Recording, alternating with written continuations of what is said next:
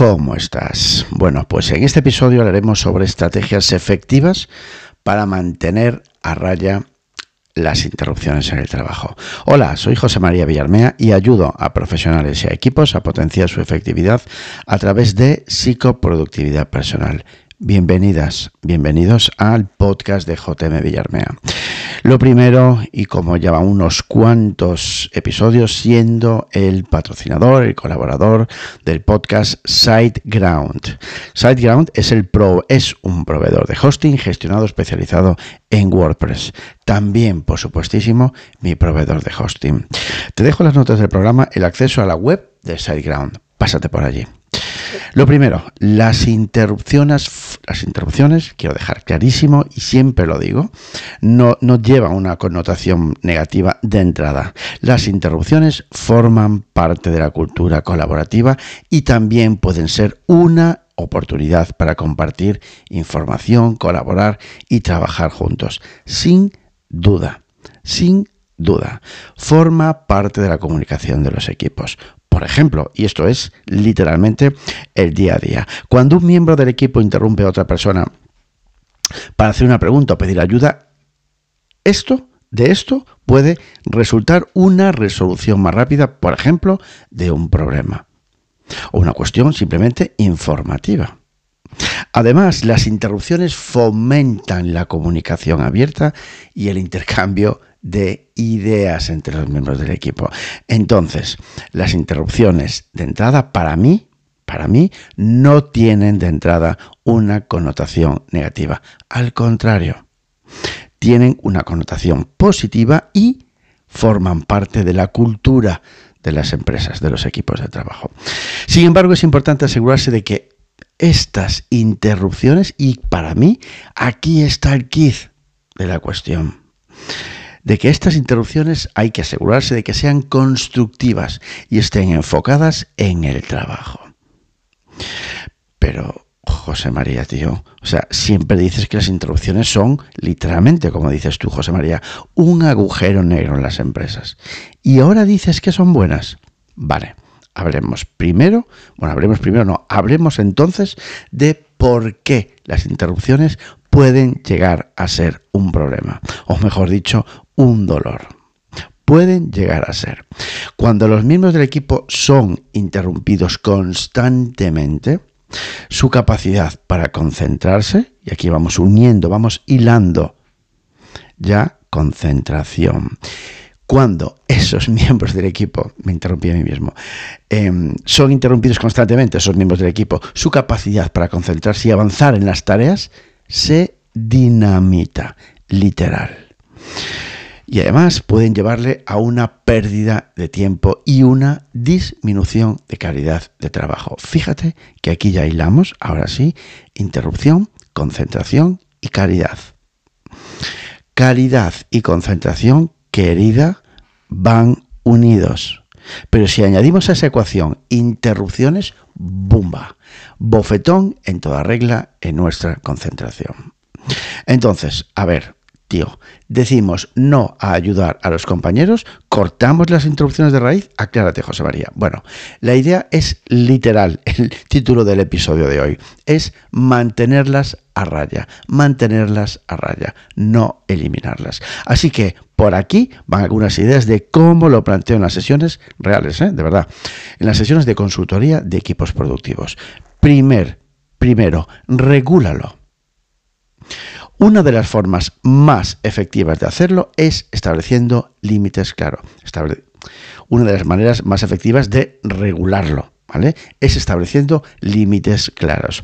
Esto podría incluir horarios de trabajo dedicados, dedicados me refiero, dedicado de, de enfoque, de enfoque, dedicado al trabajo de enfoque, en los que los miembros del equipo no deben de ser interrumpidos. Regular eso. Creo que ya lo conté unas cuantas veces en los episodios. Es decir, es real, real que en, las, en los talleres de productividad personal y desarrollo de equipos, establezcamos, consensuemos entre todos y pueden ser diferentes horarios entre los equipos de enfoque. Me lo invento, es decir, pues de 9 a 10 de la mañana, de 8 y media a 9 y media. Horario de enfoque anti, de enfoque anti interrupciones. Así que, mm, como decía, que me lío, en los que los miembros del equipo pueden ser interrumpidos. Igual que tenemos momentos de enfoque, podemos también establecer culturalmente momentos para ser interrumpido, interrumpidos. A ciertas horas del día, permitir hacer esas preguntas o solicitar ayuda a tus compañeros y compañeras. Puedes escuchar esto y te puede sonar a fantasía, pero repito, de verdad, ¿eh? regular estos horarios, regular un, horario, un momento de enfoque para el equipo, regular un momento para interrupción. Recuerdo en una empresa ya hace años, años, bastantes años, pequeñita, em, pequeña, mm, si se cabe en algo de plantas, no, no recuerdo, en Madrid, em, que, bueno, me lo invento, ¿eh? no me acuerdo bien, 10, 12 personas, y tenían dos momentos a la mañana, dos momentos a la mañana, tenían un office donde, pues eso, pues se, se hacían una pequeña pausa. Ellos mismos aprovecharon o y fijaron, delimitaron esos dos momentos de pausa para, pues eso, poder, digamos, intercambiar información, para pedir ayuda a un, amigo, sí, a un colega, a un colega, eh, para, para solicitar cierta ayuda en ciertos, lo que sea. Estaba regulado, estaba regulado. Y esto no es fantasía, esto se implanta realmente, forma parte de la cultura del equipo, regúlalo. Demos ejemplo, segundo punto, segundo tip, segunda clave para mantener a raya las interrupciones. Demos ejemplo, ¿quién tiene que darlo? Es importante ser un buen ejemplo como líder. Si estás constantemente distraído por tu teléfono correo electrónico, entonces es muy, muy probable que tu equipo también se distraiga. ¿Por qué? Porque sí, porque tienes que ser ejemplo, tienes que modelar, modelar haciendo y evangelizar haciendo. Pon límite a tus propias distracciones y fomenta un ambiente en el que todos y todas estén enfocadas en el trabajo. Da ejemplo. Tercer tip, tercera clave, como quieras llamarlo. Claridad en todo, claridad en todo. Otra estrategia efectiva es tener una comunicación clara y transparente. Asegúrate de que cada miembro del equipo tenga una comprensión, una comprensión clarinete de lo que se espera de ellos y cuáles son sus prioridades. Esto es determinante. Que tengan claro lo que se espera de ellos en el día, en la semana, cuando sea. Es lógico, cuanta más claridad tenga yo de lo que se espera de mí y cuáles van a ser las prioridades, esto me va a ayudar a concentrarme más en las tareas más importantes y a evitar distracciones innecesarias. ¿A que sí? Regúlalo, demos ejemplo, claridad en todo. Herramientas 4, herramientas de colaboración y comunicación asíncrona. Por último, considera implementar, si no lo tienes, herramientas y tecnología que puedan ayudar a reducir las interrupciones. Esto podría, por ejemplo, incluir aplicaciones, eh, programas de mensajería que permitan a los propios miembros del equipo trabajar en silencio sin interrupciones y aplicaciones también de proyectos y tareas tipo Trello o Planner. ¿Para qué? Para que ayuden a todos y a todas las personas del equipo a estar alineados, a estar en la misma onda y estar enfocados en los objetivos comunes.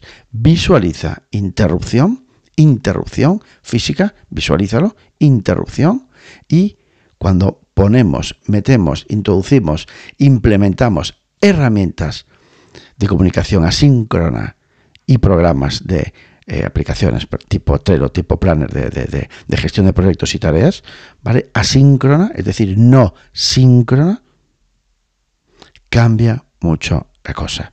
Mucho, porque esas personas van a estar, van a recibir ese mensaje de ayuda por detrás. Por detrás me refiero a que si están redactando, me lo estoy inventando, un guion para el podcast, estén enfocados en eso y cuando acabe y quieran revisar su mensajería, ahí tengan tu mensaje y lo puedan responder cuando ellos quieren. Mucho más amigable, mucho más encajable, digamos, con lo que queremos y buscamos todos, que es el enfoque. Enfoque, caridad, concentración. No nos olvidemos. Regula, culturaliza, da ejemplo, claridad y herramientas de colaboración y comunicación asíncrona. Son estos cuatro, son estas cuatro claves que te dejo por aquí para justamente mantener a raya las interrupciones. Así que nada más. Eh, si tienes alguna duda o sugerencia o estrategia que quieras compartir conmigo, con nosotros, no dudes en conectarme, sí. Contactarme o conectarme, sí, claro que sí. En las notas del programa tienes mi contacto. Bueno, y como siempre, si te ha gustado el episodio, recuerda que puedes seguirme en tu aplicación de podcast favorito. Por ahí, por ahí, si estás en Spotify, si te fijas en el, episodio, vas al programa y ahí en el programa en Spotify le das al botón de seguir. Y en otras plataformas seguramente aparezca lo de suscribirme. Así que nada más. Hasta aquí. Gracias por estar al otro lado. Ya sabes dónde puedes encontrarme. En mi campamento vas en jmvillarmea.com y en LinkedIn por mi propio nombre, José María Villarmea. Abur.